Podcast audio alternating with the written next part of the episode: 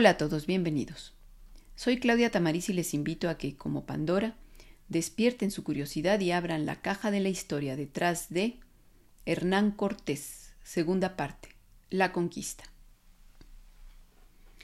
En el episodio anterior habíamos eh, analizado un poco acerca de los antecedentes de Hernán Cortés eh, y como conquistador nos pareció importante haber em, hecho un recorrido de cómo se conformó em, la España y cómo se llega hasta lo que conocemos con el nombre del descubrimiento de América, el encuentro con, con, las, con el nuevo continente. Eh, y en, este análisis que hicimos destacamos fundamentalmente dos cosas. Una, que eh, para la formación de España fue necesario antes haber expulsado a los musulmanes del territorio que habían estado allí metidos durante, durante 700 años.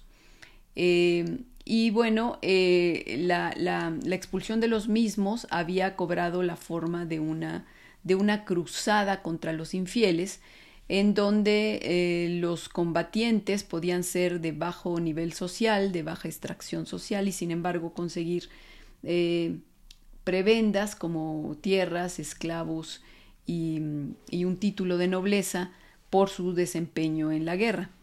Esto conformó una mentalidad en los españoles eh, de que justamente el honor, eh, la gloria, pero también eh, la, riqueza y los títulos nobiliarios se podían conseguir a través de la guerra y particularmente de la guerra, de las guerras santas, eh, las guerras contra los no creyentes.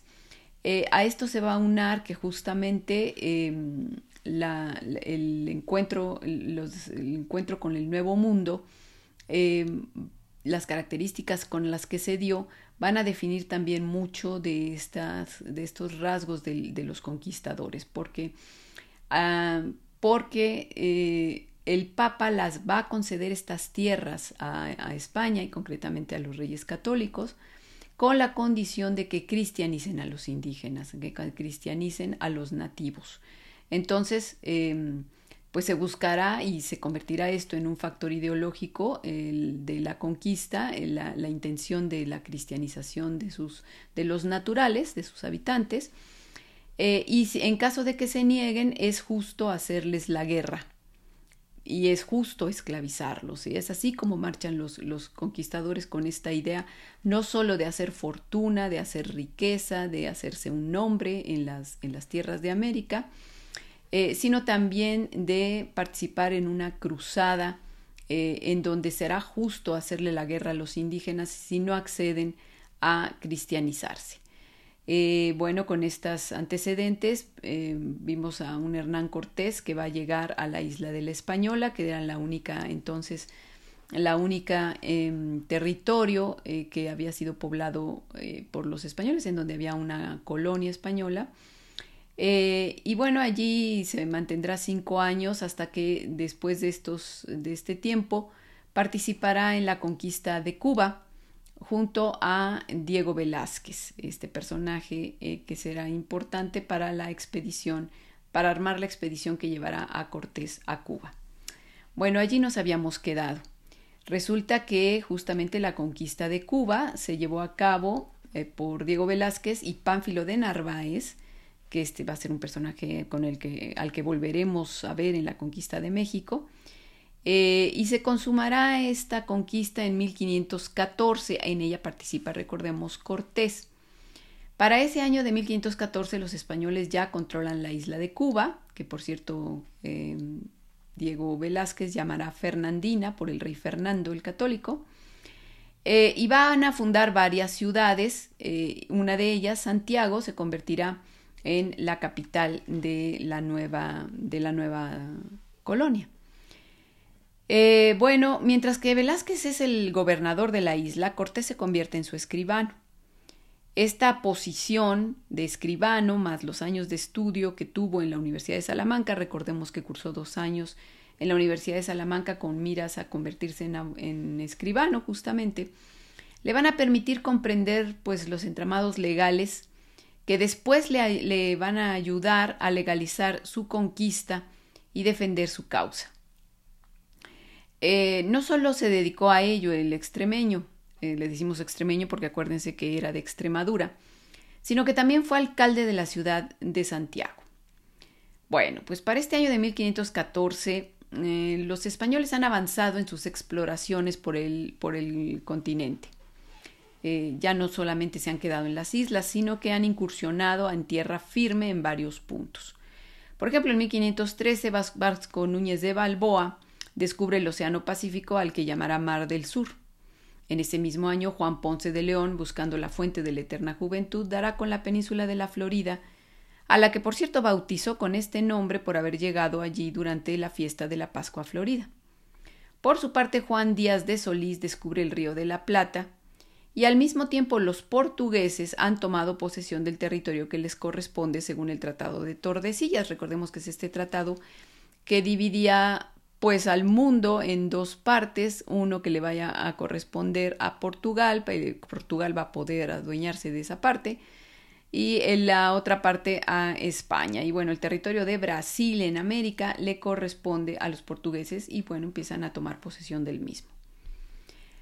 Pero curiosamente, a pesar de todos estos contactos con el continente, en la región que hoy es México no se ha incursionado, siendo que la península de Yucatán dista de la punta occidental de Cuba apenas 200 kilómetros. Ciertamente ya se han tropezado con esta tierra y la creen otra isla. De hecho, el primer contacto, al menos si no con la tierra, con sus pobladores, lo tuvo Cristóbal Colón en su cuarto viaje, cuando toca Honduras y se cruza con una canoa de indios mayas. En 1508, Vicente Yáñez Pinzón y Juan Díaz de Solís, buscando las Molucas, que eran las, islas de las especias que se encontraban en Indonesia, pero recordemos que todavía están pensando que se encuentran en, el continente asiático, en las Indias. Bueno, pues estos dos señores buscando las Molucas recorren las costas yucatecas. En 1511, y esto es muy interesante para lo que vendrá después, un grupo de náufragos de un barco que hacía el recorrido entre la isla La Española y el Darién, que es Panamá, son recogidos por los mayas, porque el barco se hunde, son náufragos, los recogen los mayas, y a la mayor parte los sacrifican. Solo salvarán la vida dos de ellos, Jerónimo de Aguilar y Gonzalo Guerrero. En 1513, Juan Ponce de León, en su viaje de regreso a la Florida, tocará la punta septentrional de la península, o sea, la punta norte. Pero bueno, a pesar de estos contactos documentados y quizá de otros desconocidos, no se había procedido a la exploración de este territorio y menos a su conquista. Quizá eso se debió a que no se contaba con la autorización para ello. Y es que déjenme decirles que aunque las expediciones eran financiadas por los individuos que se aventuraban en ellas y no por la corona española, estos no podían tomar la iniciativa sin obtener el permiso gubernamental de, exploración, es decir, el reconocimiento jurídico de adelantado capitán general. Eh, para, Yucatán lo conseguiría Diego Velázquez, el gobernador de Cuba, en 1517. Lo hizo solicitándole al gobierno de las Indias y al del rey que se lo concediera, eh, y lo consigue desde 1515, perdón, lo consigue por parte de la, del gobierno local, que es el gobierno de la española, gracias a que mm, Diego Colón, que había sido el gobernador y no era, no era muy fácil convencerlo, había sido destituido de su cargo como gobernador y en su lugar se había quedado un, un grupo colegiado de tres frailes jerónimos eh, que accedieron a autorizarle a Velázquez que armara unos barcos y marchara a establecer contacto y comerciar con los naturales de la zona de Yucatán, pero no a poblar el territorio. Ahora es curioso porque esto de que marcharan a comerciar, entre comillas, se sabía bien que implicaba la búsqueda y sustracción de oro y la captura de nativos para esclavizarlos. Bueno, el chiste es que Velázquez no puede participar en persona en la expedición porque eh, es, padece obesidad mórbida y esto le impide moverse. Pero es el dueño de la concesión y el empresario que aporta el capital por lo que debe buscar un capitán a cargo de la empresa. Para ello comisiona a Francisco Hernández de Córdoba, quien zarpa el 8 de febrero de 1517. Eh, la expedición de este señor Hernández de Córdoba será un fracaso, pero gracias a ella se supo que los habitantes de la península de Yucatán, los mayas, son una auténtica civilización con un nivel cultural muy superior a los isleños de las Antillas y bueno, que son muy buenos guerreros, puesto que cada vez que los españoles trataban de poner un pie en tierra, eran atacados y rechazados hasta que de plano, diezmados y sin agua, tuvieron que regresar por donde vinieron. Sin embargo, bueno, en sus correrías, Hernández de Córdoba recorrió costeando desde Isla Mujeres hasta Champotón, hoy en Campeche. La siguiente expedición que manda Velázquez, tras enterarse de los resultados de la primera, que pues vio que era bastante prometedora esa tierra, eh, se, la, se la entrega a Juan de Grijalva, él va a ser el capitán de la expedición, y este zarpa a fines de enero de 1518. Esta empresa avanzará más que la anterior, todo el tiempo costeando la península hacia el oeste, pero va a enfrentar similares contratiempos eh, de los que enfrentó Hernández de Córdoba, como por ejemplo el, ser atacados, de hecho asaeteados, eh, en la zona de Champotón, donde Grijalva va a ser herido en un cachete. Y también va a enfrentar los mismos problemas de escasez de agua y de, de que no puede reaprovisionarse en tierra por la agresividad de los mayas. Sin embargo, cuando superan la isla del Carmen en Campeche, van a llegar a un territorio que ya no es maya, sino nahua, donde los habitantes, totonacas, no son tan agresivos y eso les permite desembarcar en un río, el río que el capitán bautizará con su nombre. Hoy lo conocemos pues como río Grijalva. Ahí eh, llegarán embajadores de Moctezuma Xocoyotzin, que en realidad el nombre es Motecuzoma Xocoyotzin, pero los españoles lo, lo modificaron a Moctezuma. Él era el, el Huaytlatoani mexica, el gran señor de los mexicas.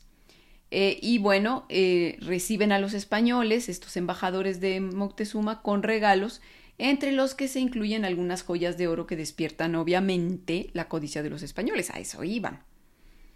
Bueno, pues Grijalva continuará el viaje y va a llegar hasta Veracruz antes de emprender el regreso. Este regreso fue, por cierto, muy accidentado y uno de los capitanes de sus barcos, Pedro de Alvarado, llega primero, de hecho, ante el gobernador de Cuba. Velázquez, el gobernador, encantado con lo que le reporta Alvarado y más aún con el oro que le muestra, decide enviar una tercera expedición y, pone al mando de la misma al alcalde de Santiago, es decir, a Hernán Cortés. Aunque debemos decir que, de decir que en el fondo no confía en él. Pero entonces, ¿por qué lo eligió? Pues quizá porque, bueno, Cortés tiene cierto prestigio en la isla, pero sobre todo y lo más probable es que fue por su dinero, haya sido por su dinero. Las empresas de conquista eran eso, empresas donde hay que invertir capital para obtener beneficios. Una idea, por cierto, muy moderna, acorde con el incipiente capitalismo de esa era. Por eso vemos que de alguna manera estos hombres se mueven entre poniendo un pie de alguna manera en la Edad Media con ese espíritu de cruzada, de conseguir esclavos y demás, y un pie en el mundo moderno, en el renacimiento, con ese, pues con ese espíritu de empresa, ¿no? Bueno, pues eh, recordemos que Cortés, lo dijimos en el, en el episodio anterior, ha hecho una pequeña fortuna y está más que dispuesto a invertir en la aventura, así que esto incluso llega a endeudarse por ello. Y bueno, eh, Diego Velázquez lo, pues lo, lo nombra capitán porque pues quizá él ya no tiene la, el dinero necesario para cubrir la inversión. De hecho, la inversión de Cortés superará a la del gobernador, cosa que a éste le va a preocupar mucho.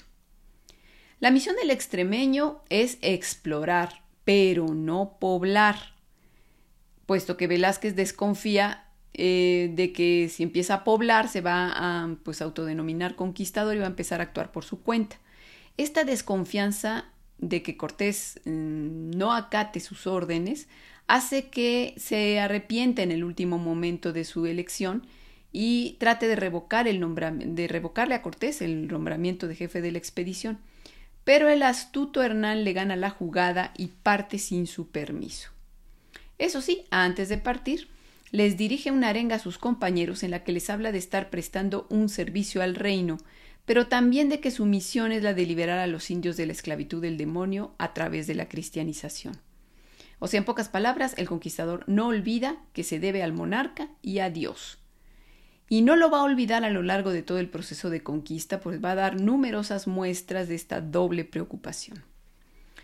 Cortés parte el 10 de febrero de 1519 con 11 naves, 600 hombres, 16 caballos, algunos perros, 14 piezas de artillería, arcabuces, ballestas, espadas, alabardas y lanzas.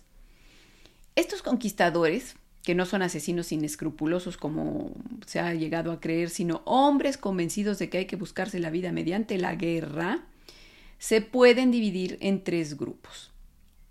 Los hidalgos, que pues son quienes comandan la empresa, y entre ellos está Pedro de Alvarado, Cristóbal de Olid, Francisco de Montejo, Diego de Ordaz y Alonso Hernández Portocarrero. Otro grupo lo constituirán antiguos soldados como Bernal Díaz del Castillo, que, era, que fue el cronista de la conquista, y que era gente de clase social baja que va a constituir, vamos, la tropa. Y, y generalmente son ellos veteranos de las guerras en Europa. Pero habrá un tercer grupo muy variado que comprende marinos, pilotos, un médico, un clérigo, un fraile mercedario, escribanos, carpinteros y hasta un astrólogo llamado Botello. Incluso se habla de algunas mujeres. La expedición llega a la isla de Cozumel en febrero de 1519, donde se encuentran al náufrago Jerónimo de Aguilar, que ha salvado la vida porque es esclavo de un cacique maya. Acordémonos de estos náufragos eh, que, que rescatan los mayas. Cortés le va a ofrecer llevárselo a él y a su compañero Gonzalo Guerrero, pero este ya se había integrado a la cultura nativa, tenía mujer e hijos y prefirió quedarse. En el futuro este señor luchará al lado de su pueblo de adopción contra los conquistadores españoles. La adquisición de Aguilar será muy útil, pues este se convertirá en el intérprete que traduzca del español al maya.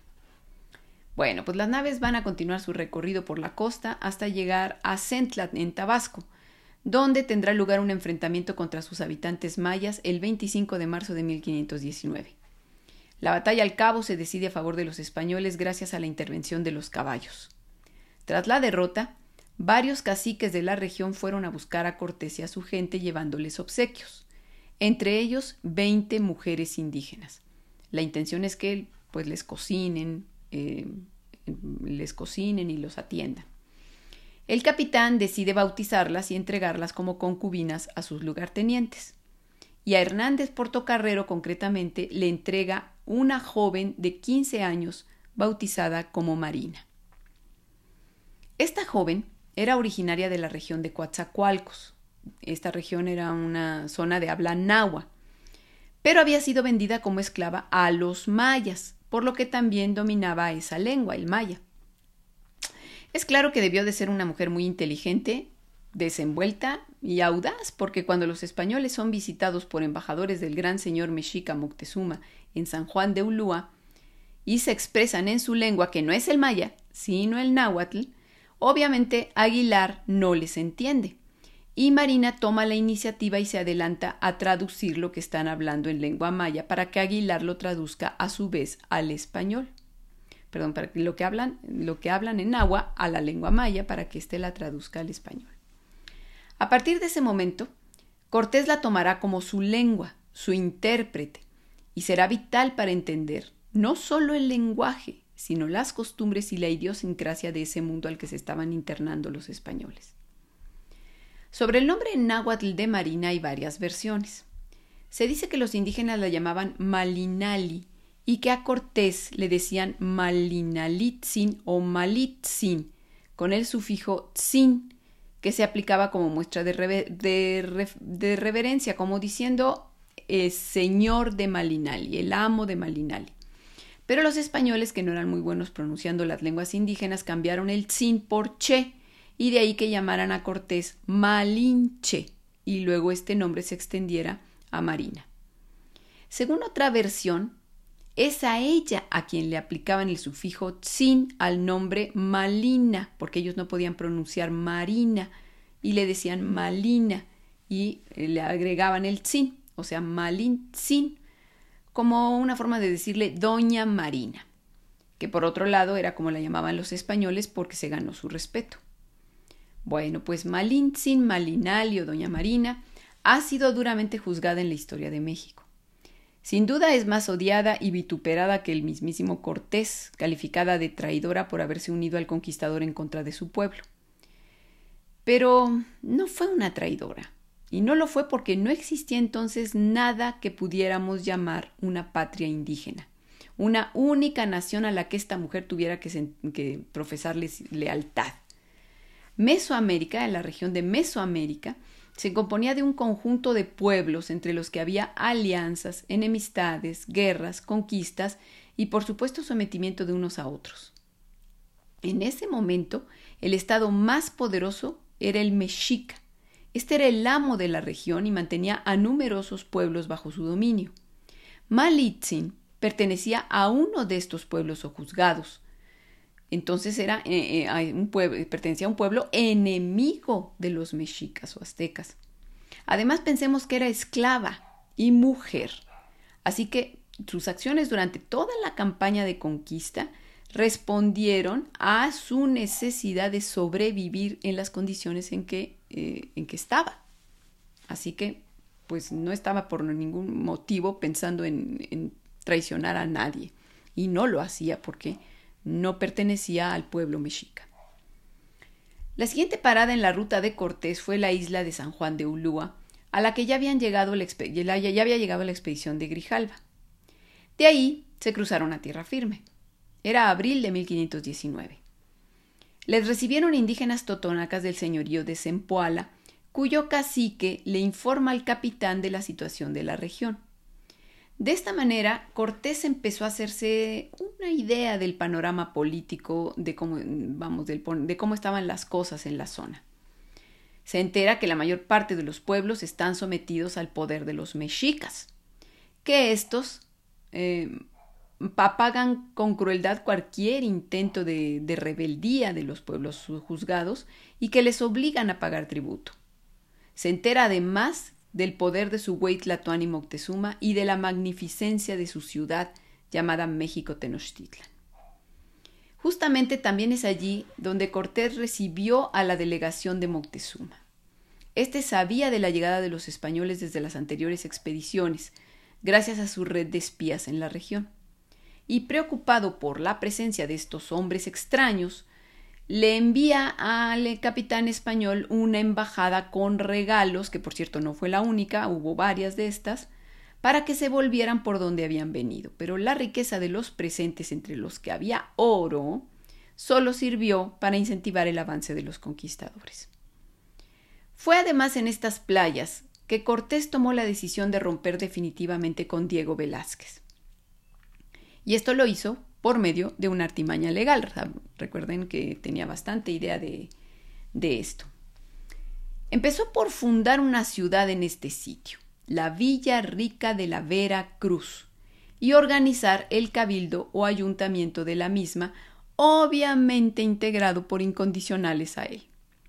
Ante estas nuevas autoridades, las autoridades de la ciudad, él va a renunciar como capitán general de la expedición de Diego Velázquez para que luego éstas, entre comillas, libremente, lo elijan a él como justicia mayor de Veracruz y jefe de una nueva expedición autorizada a internarse en tierras continentales.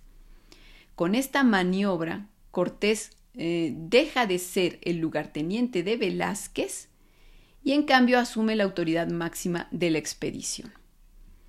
Bueno, y, para dar legalidad a sus intenciones de conquista, por así que por si las moscas, el capitán le escribe una carta al rey de España y envía una delegación comandada por Francisco de Montejo y Hernández Portocarrero con la quinta parte del tesoro que hasta ese momento había obtenido, el famoso quinto real. Recuerden que era el impuesto que se le daba a la corona.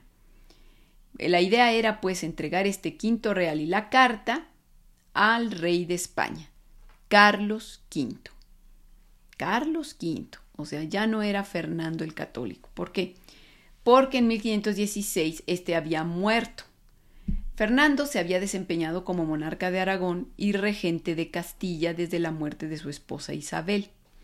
Este reino, Castilla, de hecho, eh, Isabel se lo había heredado a Juana, la hija mayor sobreviviente de ambos reyes, pero esta chica estaba incapacitada para gobernar porque estaba loca y había sido recluida por su padre en el castillo de Tordesillas. La muerte del rey Fernando entonces trajo consigo una crisis política. Por orden de sucesión y ante la incapacidad de Juana la Loca, la corona le correspondía a su hijo mayor, Carlos, nacido en 1500. Pero este había sido criado en la corte de su padre en Flandes y nunca había pisado España. Eh, incluso no sabía hablar español.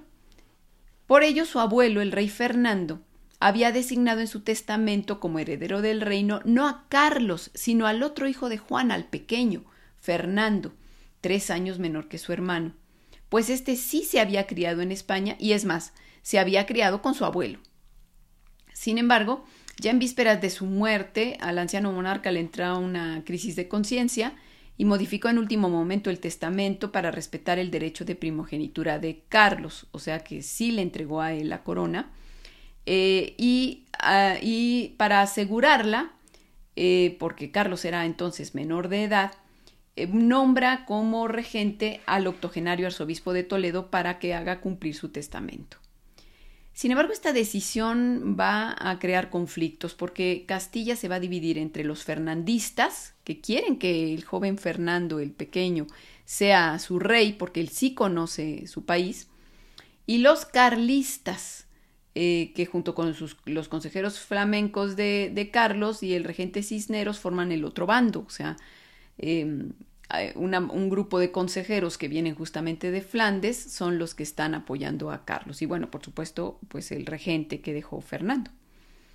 Este último grupo se apresuró a proclamar a Carlos como rey de Castilla y Aragón desde Bruselas. Flandes, acuérdense que es mm, Bélgica. Esto lo hizo el 13 de marzo de 1516. Pero mientras el arzobispo trataba de calmar los ánimos en España, Carlos no llega, todavía se va a tardar 20 meses en pisar su reino, eh, que es eh, España, y, sin embargo, pues no, no, no llega al lugar hasta mucho tiempo después. Bueno, pues el descontento va a continuar incluso después de que él llegue, porque el nuevo rey opta por expulsar a su hermano menor del territorio y beneficiar a los, a los cortesanos que él trae desde Flandes, o sea, los flamencos, otorgándoles prebendas por sobre los cortesanos españoles. Esta situación finalmente cambia cuando un acontecimiento sucede el 12 de enero de 1519.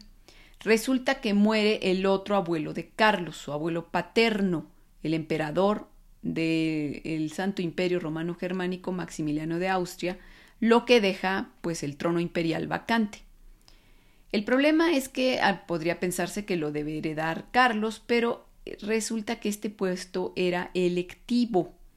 La elección del emperador la hacían siete príncipes electores alemanes y Carlos va a tener que enfrentarse con el que será su archienemigo en Europa, el rey de Francia, Francisco I, para ver cuál de los dos eh, se gana la elección de emperador. Eh, y para lograrlo, pues Carlos opta por eh, apoyarse en los, en los cortesanos españoles, es decir, les quita a los flamencos los privilegios que les había dado y se los entrega a los españoles a cambio de su apoyo. A partir de entonces, bueno, pues empiezan a apoyarlo como eh, su rey. Por cierto, él había adoptado el, el título de Carlos I de España, porque era el primero con ese nombre. Como decíamos, la elección del emperador recae en siete electores. Hay que conseguir al menos cuatro votos y para ellos, para ello, pues hay que recurrir al soborno. Para conseguirlo, Carlos prácticamente hipotecara el tesoro real, pidiendo préstamos a los grandes banqueros alemanes.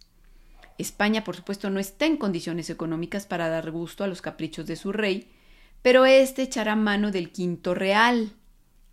Finalmente, el 28 de junio de 1519, Carlos I de España se convierte en Carlos, emperador romano germánico, el quinto de ese nombre, y así elegirá llamarse mejor Carlos el, para conseguirlo, tuvo que embargar la totalidad del quinto real extraído del oro de las Indias desde la llegada de Colón a esas tierras. La situación económica en que deja el reino español va a precisar entonces del hallazgo de más riqueza del Nuevo Mundo. Es entonces que Cortés le hace llegar desde Veracruz la quinta parte del tesoro que ha reunido y la carta donde le hace una relación de sus aventuras y le solicita le legalice su título de conquistador de aquella tierra. Por supuesto que a Carlos le conviene y por supuesto que Carlos se lo concede. Mientras tanto, en tierras americanas Cortés conjura un intento de motín de los fieles a Velázquez, a los que castiga duramente. Para evitar futuros intentos de rebelión o deserción, Cortés decide inutilizar las naves y las manda a barrenar, no sin antes extraer todo cuanto pueda serle útil. La tradición dice que las quemó. No, no las quemó porque no le convenía mm, acabar con todo lo que, lo que tenían estas que le podía servir. Simplemente las, las agujeró para que se hundieran. Bueno, después de hacer esto, deja una guarnición de 150 hombres en Veracruz, la ciudad de Veracruz, y con el resto inicia su avance tierra adentro hacia la capital del imperio mexica a encontrarse con Moctezuma pues está consciente de que los mexicas son el enemigo a vencer si quiere consumar su propósito de conquista, pero igualmente sabe que no podrá conseguirlo sin aliados. Así que emprende una actividad diplomática para concertar alianzas con los pueblos sometidos por Moctezuma y su pueblo. Antes de emprender camino, ya ha conseguido el apoyo del pueblo totonaca y cientos de guerreros empualtecas forman parte del contingente. Ahora debe ir en busca de los aguerridos tlaxcaltecas, quizá los peores enemigos de los mexicas. Esta alianza le costará más trabajo, pues tuvo que enfrentarse al joven Xicoténcatl y sus guerreros, pero al cabo lo consiguió y seis mil guerreros se unieron a la tropa española. Nuevamente hay que precisar que estos grupos indígenas que se unieron a Cortés no pueden ser acusados de traidores por la misma razón por la que no puede serlo Malinche. La astucia y sentido político del conquistador le han llevado a utilizar la diplomacia, pero también le indicarán cuándo usar la violencia y dar así un golpe efectista que impresione al enemigo. En Cholula, señorío aliado de los mexicas, realizará una matanza de los pobladores dejando con vida a los enviados de, Moctezuma para que le narren lo que presenciaron. Algunos cronistas, como Bernal Díaz, sostiene que en realidad el ataque a los cholultecas eh, fue un adelanto que hizo Cortés porque aquellos ya le preparaban una emboscada. Entonces, bueno, él golpeó primero antes de que lo golpearan. Bueno, de cualquier manera se produjo una terrible matanza, la famosa matanza de Cholula. Moctezuma buscará detenerlos, eh, colocando obstáculos en el camino mediante incluso encantamientos y hechicería para que enfermen, mueran o vuelvan sobre sus pasos, pero será inútil. Finalmente los españoles van a llegar a México Tenochtitlan y de hecho desde que la divisaron a la distancia quedaron maravillados con la belleza y singularidad de aquella urbe en medio del lago, con su singular arquitectura y sus grandes calzadas que la conectan a tierra, así como con su mezcla de calles de tierra y canales navegables que la atraviesan, y todo ello con el marco espectacular de los volcanes. Moctezuma y Cortés se encontraron finalmente sobre la calzada de Iztapalapa el 8 de noviembre de 1519. Moctezuma Xocoyotzin, o Moctezuma II, era el noveno Tlatoani mexica. Había ascendido al trono en 1502 y bajo su mando el imperio había alcanzado su máximo esplendor. Moctezuma se encargó de extender sus límites territoriales, sometió revueltas, trató con dureza a los pueblos vasallos y aseguró mediante una política agresiva la entrega de tributos en especie y de prisioneros para los sacrificios. Se ha dicho de él que era un hombre supersticioso que pensaba que Cortés era Quetzalcoatl. Efectivamente era muy piadoso y desde años antes de la llegada de los conquistadores había interpretado algunos eventos poco comunes como presagios de la llegada de Cortés, al que en principio tomó como el dios Quetzalcoatl de regreso del oriente para reclamar su reino. Pero con el paso del tiempo, se hizo evidente tanto para los mexicas como para su señor que aquellas criaturas que comían, bebían, fornicaban y morían eran de carne y hueso y susceptibles de ser sacrificados a los dioses. Sin embargo, el güey en ese momento optó por recibir a Cortés como un huésped en su ciudad, alojarlo junto con sus hombres en el palacio de su padre Axayacatl y hasta darle un tour por México Tenochtitlan. Esta decisión molestó a un sector de la nobleza mexica que no veía con buenos ojos la presencia de aquellos blancos en la ciudad, que para colmo traían consigo a sus enemigos tlaxcaltecas. Estos inconformes estaban convencidos de que debían acabar con los intrusos antes de que fuera tarde. Por su parte, Cortés sabía que había sido muy audaz al meterse en la boca del lobo, que si eran atacados en aquella ciudad lacustre que solo tenía tres conexiones a tierra para poder huir, serían masacrados y que necesitaba garantizar de alguna manera su seguridad. La solución fue retener a Moctezuma como rehén dentro del palacio, ponerle una escolta de soldados y hacerse acompañar por él en sus salidas a la ciudad, haciendo evidente para la población y especialmente para la élite que él controlaba al gran señor mexica. Siete meses estuvieron los españoles viviendo en la ciudad lacustre sin ser molestados.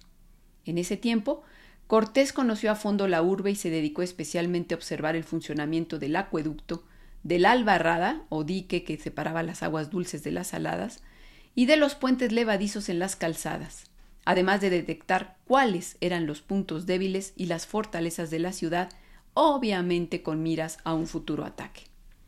También aprovechó para cumplir con su labor política y cristiana como enviada del papa, enviado del Papa y del Rey. Hizo que Moctezuma le jurara vasallaje a Carlos V y repudió a los dioses mexicas, lanzando desde lo alto del templo mayor las estatuas de Huitzilopochtli y Tezcatlipoca y prohibiendo los sacrificios humanos. Esto lo hizo en un arranque de furia y horror al conocer el Zompantli, con sus miles de cráneos atravesados por estacas formando una siniestra empalizada, y al contemplar los muros manchados de sangre seca del santuario de Huitzilopochtli. Su reacción obviamente dejó perplejos a los mexicas. En ese momento no reaccionaron agresivamente, pero el conquistador se dio cuenta de que lo que había hecho era muy peligroso en sus circunstancias y aunque deseaba erigir una capilla en lo alto del templo, mejor se contuvo. Aunque eso sí, colocó una cruz. Igualmente aquella estancia en la ciudad sirvió para apaciguar un poco la codicia de los españoles, pues resulta que encontraron el tesoro de Axayacatl en una habitación tapiada del palacio, así que ni tardos ni perezosos se apoderaron de, del oro y lo fundieron en láminas para transportarlo. El revés para los conquistadores empezó cuando en mayo de 1520 llegaron noticias desde Veracruz de que se aproximaba una flota comandada por Pánfilo de Narváez y enviada por Velázquez para capturar a Cortés y llevarlo preso a Cuba. El gobernador de la isla seguía furioso contra su antiguo escribano y estaba decidido a hacerlo pagar su traición. La expedición punitiva se componía de 18 naves, 1.800 hombres y numerosas armas. El extremeño decidió marchar en persona con un puñado de hombres para detenerlos.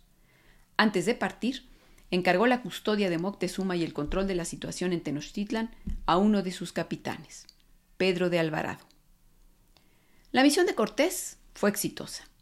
No solo acabó fácilmente con Narváez, sino que con sus habilidades de persuasión convenció a sus hombres de unirse a la conquista, por lo que emprendió el regreso hacia la capital mexica con muchos más soldados, armamento, caballos y vamos, con un arma biológica poderosísima de la que ni siquiera él estaba enterado, la viruela, pues un negro miembro de la tripulación de Narváez estaba contagiado. Esta enfermedad será clave en la caída de México Tenochtitlan. Pero Cortés no se esperaba lo que encontró a su vuelta a la ciudad lacustre. Sus hombres estaban atrincherados en el palacio de Axayacatl y amenazados por un pueblo que ya no los veía como huéspedes. Alvarado había provocado la ira de los mexicas.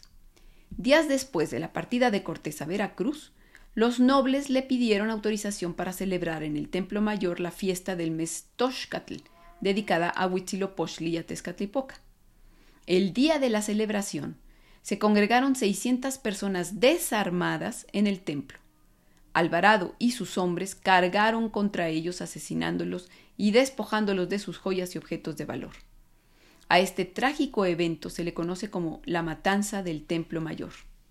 La justificación de Alvarado fue que había sido advertido de que ese día los mexicas los atacarían, por lo que se les había adelantado, es decir, el mismo, la misma razón que pretextaron para la matanza de Cholula.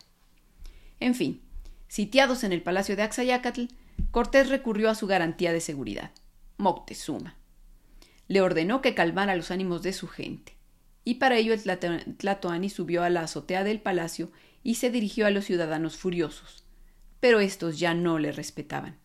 Para ellos era un cobarde que se había entregado a los invasores, así que lo apedrearon hiriéndole en la cabeza, a resultas de lo cual falleció días después.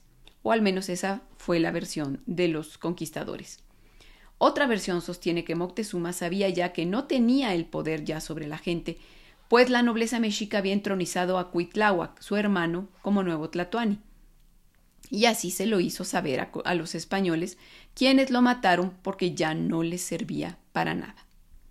El caso es que, habiendo jugado su última carta, los acontecimientos se precipitaron. Los españoles ya no podían resistir los ataques por más tiempo y solo quedaba huir para salvar la vida. La fuga se produjo la noche del 30 de junio de 1520, un evento que es conocido como la Noche Triste, por tratarse de una humillante y dramática retirada, pues los prófugos, tanto españoles como indios aliados, fueron descubiertos, perseguidos, muchos de ellos muertos en el lugar, algunos de hecho ahogados en el lago por el peso del oro que cargaban, y otros capturados y sacrificados por los mexicas, guiados por Cuitláhuac. Esa noche, perecieron 150 españoles, 45 caballos y más de 2.000 aliados indígenas. Se cuenta que, llegados a Tacuba, Cortés lloró su derrota bajo un ahuehuete. Tras varios días de huida, los fugitivos se refugiaron en Tlaxcala, donde pasarían varios meses reponiéndose y planeando la contraofensiva, el asalto final sobre la ciudad de Tenochtitlan. Mientras tanto, la viruela cunde en la ciudad de los mexicas y se lleva a Cuitláhuac. Cuauhtémoc tomará su lugar. Vamos a dejar hasta aquí nuestro relato para eh, continuar con el último capítulo eh, sobre la vida de Hernán Cortés la próxima semana. Si les gustó, pues escuchen el siguiente y síganme en mis redes sociales como La Caja de Pandora Historia. Gracias.